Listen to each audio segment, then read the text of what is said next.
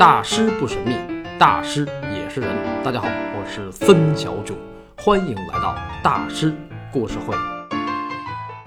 请继续收听高更大师的艺术人生《太阳的后裔》下集。那么，高更要表现人类原始朴素的美，为什么非要将基督教中的神还原为一个个活生生的人呢？从公元四世纪开始，欧洲人世代信仰上帝，神就是神，而且是宇宙中唯一的真神。你敢把唯一的真神还原为一个个活生生的人啊？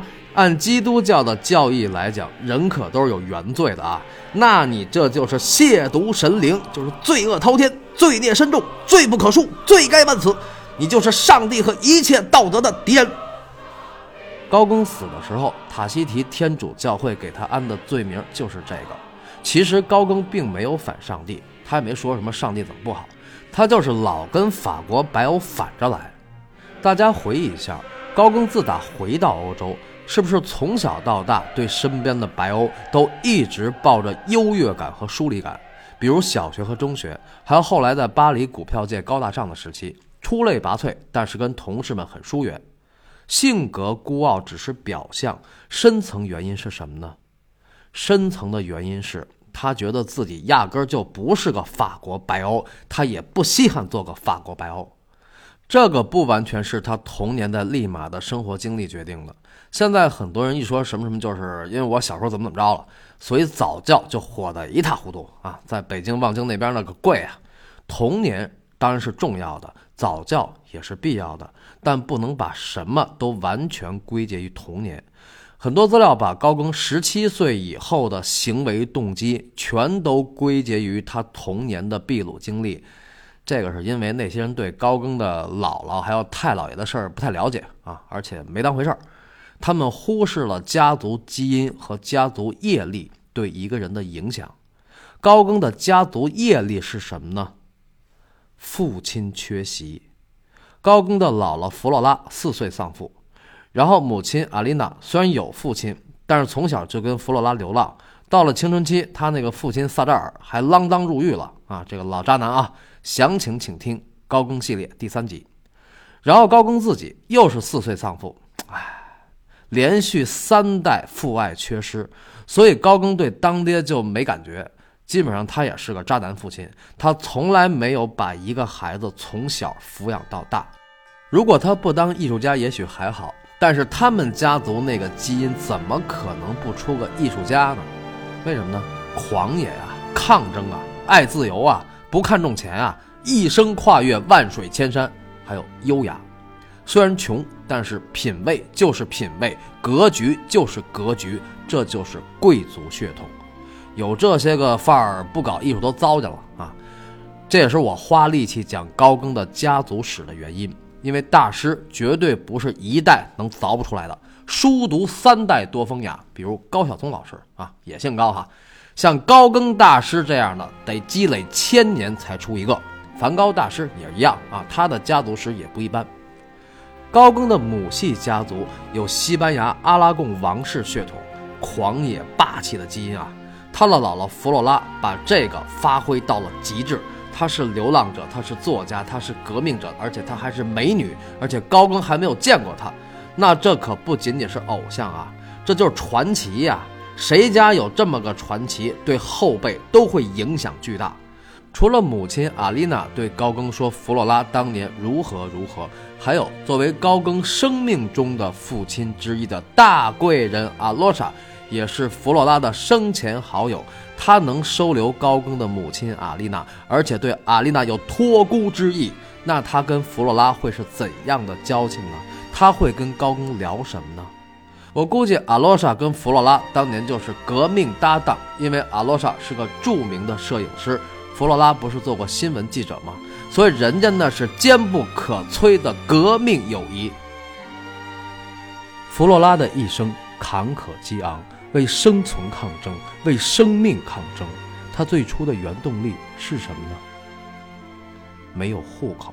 因为她是非婚生女，虽然当时西班牙政府和法国政府都认为她是私生女，但他肯定更恨法国政府，因为他生在巴黎，长在巴黎，这种不公平和屈辱，以及后来和萨扎尔的不幸婚姻，还有不能继承利马的家族遗产，种种不幸和不公，最后都转化成仇恨和力量，让他成为一名革命家。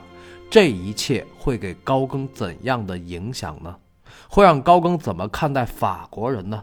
法国人啊，法国人啊，那么都市，那么优雅，其实是有点娘。咱们看这个法国电影里的那些男的，怎么看都不那么爷们儿，对吧？哎，除了一个人，就是阿兰·德龙，佐罗，黑郁金枪。用帅都不足以形容啊，那是真正的男神，真正的巨星。阿兰·德龙四岁父母离异，小时候非常顽劣，小学换了十七个学校。呃，好，打住，咱们接着聊高更。所以高更虽然他的父亲是奥尔良土著。但是他在潜意识里应该不会觉得自己是个法国人。你看他从来也不认同法国主流社会的标准，从上学的时候就那样。所以即使年薪四万法郎，他也觉得没劲。那大师不觉得自己是法国后裔，那是啥后裔呢？高更大师觉得自己是太阳的后裔。哦，大师觉得自己是韩国人。高更说：“你才是高丽棒子呢。”高更觉得自己是秘鲁印加人的后裔。一八八九年十一月，他给提奥写信说：“你知道我身上有印第安人的血，印加人的血液，这反映在我所做的每一件事情中。我尝试用原始、蒙昧而更加自然的东西去对抗腐朽的文明。我们印加人是从太阳上下来的，迟早还要回到太阳上去。”高更到底有没有印加血统？这个目前还没有定论，但是印加是太阳之子，印加人的血液是高更坚定的骄傲。因为这个骄傲，他说自己是个野蛮人；因为这个骄傲，他厌倦欧洲工业文明，并且极端讨厌白欧那种因为工业文明所带来的优越感。你们不就是受了点学校教育吗？啊，不就是整出点科技吗？追求物质，内心空虚，攀比势力，虚荣，一切都是为了钱，钱，钱。你们还贪婪，还殖民扩张，去欺压那些淳朴的土著人。你们一帮虚伪无耻、罪恶的人！什么科技、金融、艺术？你们知道什么是真正的生命吗？你们知道什么是真正的艺术吗？高更不待见白欧，当时的白欧呢，也确实看不懂高更的艺术。一八八六年上半年，高更拿着十九幅画作。和一个木雕作品参加了印象派第八届画展，也就是印象派的最后一届画展。画展完了，印象派这个组织也就解散了。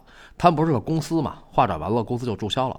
当时高更的作品跟点彩派的修拉的代表作《大碗岛的星期天》挂一块儿，修拉那边大受好评，高更这边反应冷淡。当时高更就明白了，此地不可久留。巴黎并不比丹麦好，在丹麦画不了画，在巴黎也一样。